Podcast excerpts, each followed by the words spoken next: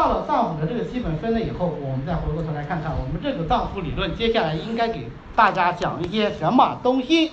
我们这个接下来的脏腑理论主要要讲第一个，脏腑的解剖和生理。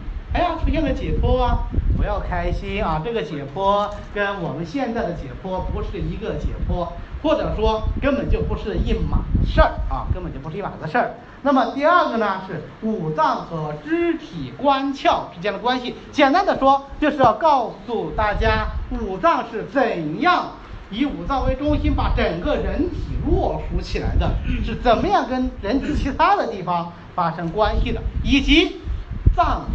自身之间的关系啊，脏腑经络理论就是讲这么一点点东西啊，就是讲这么一点点东西。其中的重点啊，我们首先要知道，首先要知道脏腑本身的特点。我这也跳过去了，我们再复习一下啊，这要反复强调的，很难，容易理解，难以记忆和接受。五脏的特点是什么？为什么叫五脏？五脏的特点是。藏精气而不泄，所以五脏的精气绝对不允许泄，一丝一毫也不允许泄，泄了就要得病。所以它是只能被精气充满啊，不能被水谷充实，故满而不能实。这是五脏就是五脏。那么六腑的功能特点是什么？六腑的功能特点是传化，对不对？它是传化物而不藏，所以它不允许，不能够藏精气。啊，一定要传化物，所以六腑的特点就是要传送，要传化，对不对？所以大家想想，那六腑的话，它是不是一定要处于一个呃运动的状态呀？所以六腑就以通为顺，那五脏呢就以柔静为顺，因为你只有静才能藏，对吧？你很躁动，你就藏不了，是不是？那么六腑呢要以通为顺，哇，这个。这个观点太重要了，非常的重要啊，非常的重要。我们治任何腑病的时候，都要注意通降的运用，都要注意通降的。大家都知道大承气汤吧？大承气汤是治疗阳明腑症的，它叫做腑病，所以它要通，它就要通啊。再比方说，我们临床上非常常见的一个病，胃病，胃胃痛。如果是胃痛病，所有的治则加在一起就是一个字：通。无非是怎么去通。你是温通啊，还是清通啊，还是寒通啊，还是活血啦，还是行气啦，还是化痰呢，还是疏肝呢？核心就是一个通啊！所有的这个通，你是往上通还是往下通？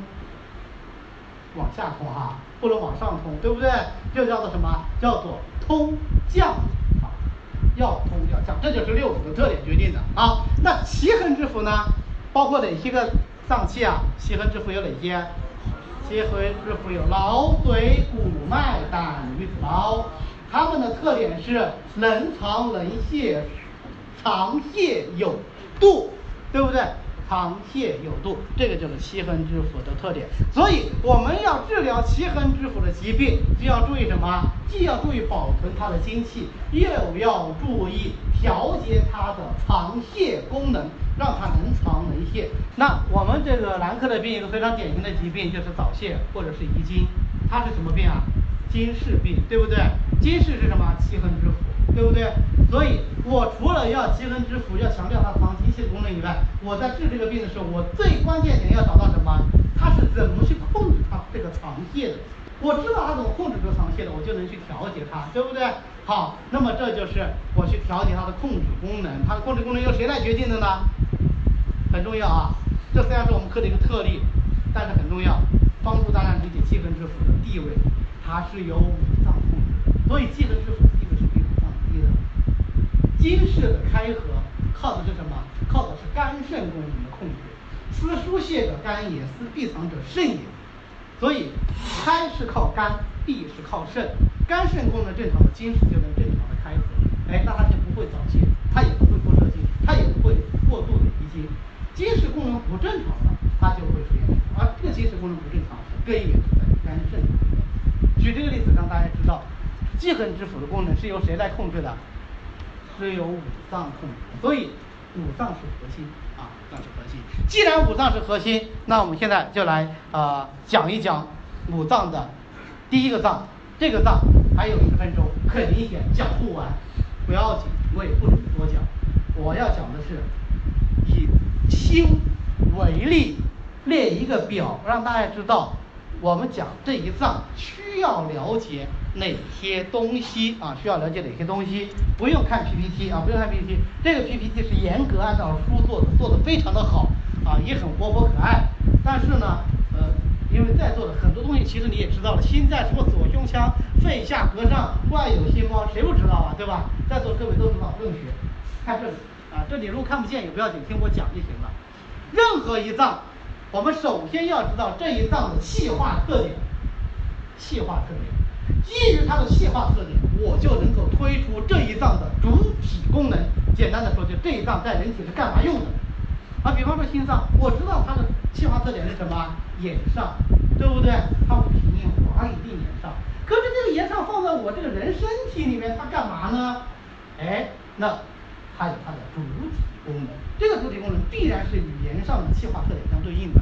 好，知道了它的主体功能以后，还要知道它的配属关系。什么叫配属啊？就是与六腑和肢体官窍的配属关系。那么第一个叫跟六腑相表里，对不对？那么具体到心，它就一定有个跟它相表里的腑。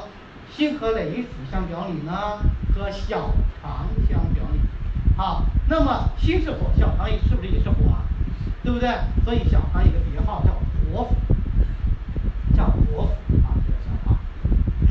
好，与某一腑相表里之后呢，它还有其外应。什么叫外应呢？就是这一脏的气机表现，在人体的表面有一个地方显露出来，藏之于内而象之于外嘛，对不对？就是外应。那五脏每一脏的外应不一样，具体到心，它的外应在哪里啊？在胸阴，就是这里啊，就是这里。这里不舒服，我要考虑心的问题啊。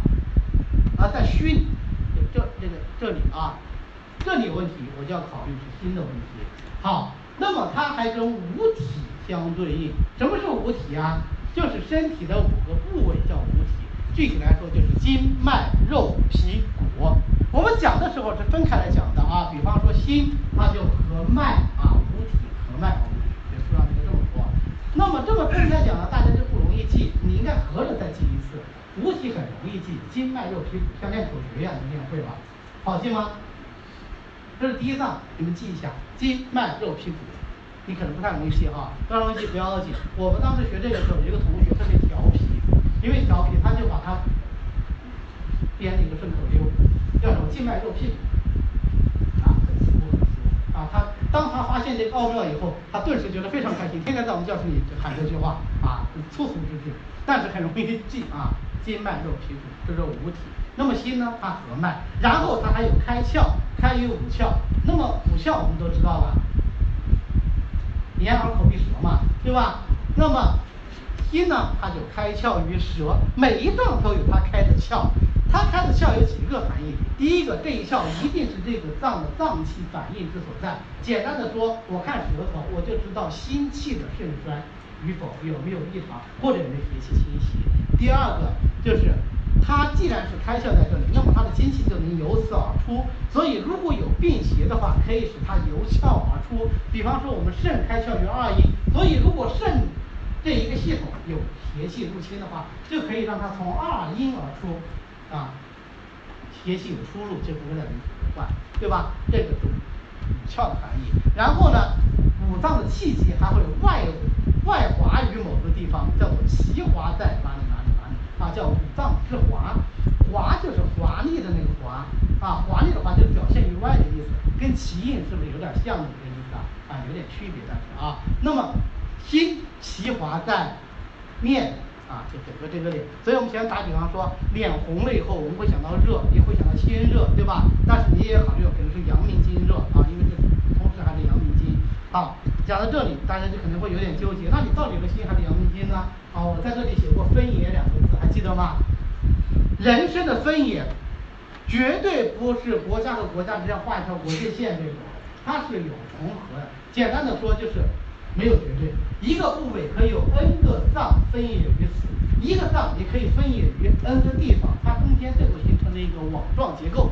哦，这么讲的话可能比较时髦的一个表示方法啊，就是网状结构，它相互之间是交错的啊，所以千万不要一概而论，没有绝对是中医唯一的绝对啊。当然前面已经讲过一个绝对了啊，就是没有绝对的阴，没有绝对的阳啊，这样没有绝对的东西啊。然后我们要知道它的官窍，那么知道了官窍以后呢，还要知道它的五液之所在。五液之所在之所以不单独拎出来，是因为它的临床意义非常的丰富。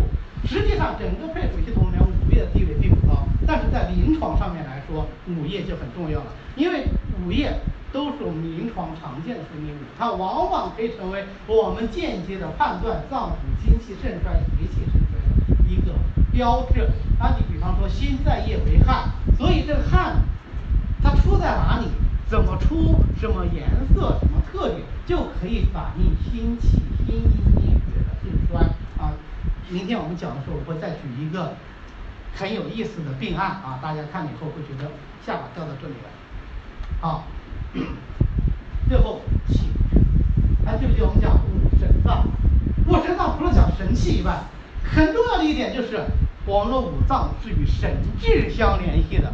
那么我们讲人的情绪反应或者讲情志，无非是七情五志，对吧？叫情志情志。七情是哪七情啊？七情是喜怒忧思悲恐惊，对吧？这是七情。那么五志呢，就是喜怒悲忧，喜怒悲思考啊，这是五志啊，这五志。五志分别与五脏相对应。那么最后还要强调一下经络啊，经络每一脏它都有相对应的一条经络。我们经络呢后面会专门有一个章节来进行讲解。所以我在讲五脏的时候。只会提到这个经络的名字，不会提到经络的具体内容。啊，经络的名字都有统一的命名规律，包括它的循行部位、它的阴阳属性和它的脏腑归属合在一起，就成为这个经络的名字。比方说心，心是什么？心是手少阴心经，手是它循行的部位，它是手经，它是走上肢的。少阴是它的阴阳属性。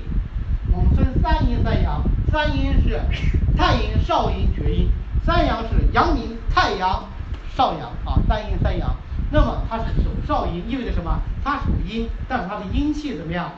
既不是最旺盛，也不是最衰弱。少阴经啊，心经，五脏一心啊，脏腑万一于心，这就是手少阴心经经络好。每一脏我们都是按照这样的一个规律讲下来。最后再总结一下它的脏腑特点。我们前讲的主体功能，对不对？那么它有这样的气化特点，它有这样的主体功能，它有这些外因，就决定了这个脏它有它的一个个性。这个个性就能决定它容易生什么病，以及我们治疗上应该如何去顺应它的个性啊。这个就是我们脏腑。接下来讲脏腑理论里每一脏要讲的东西。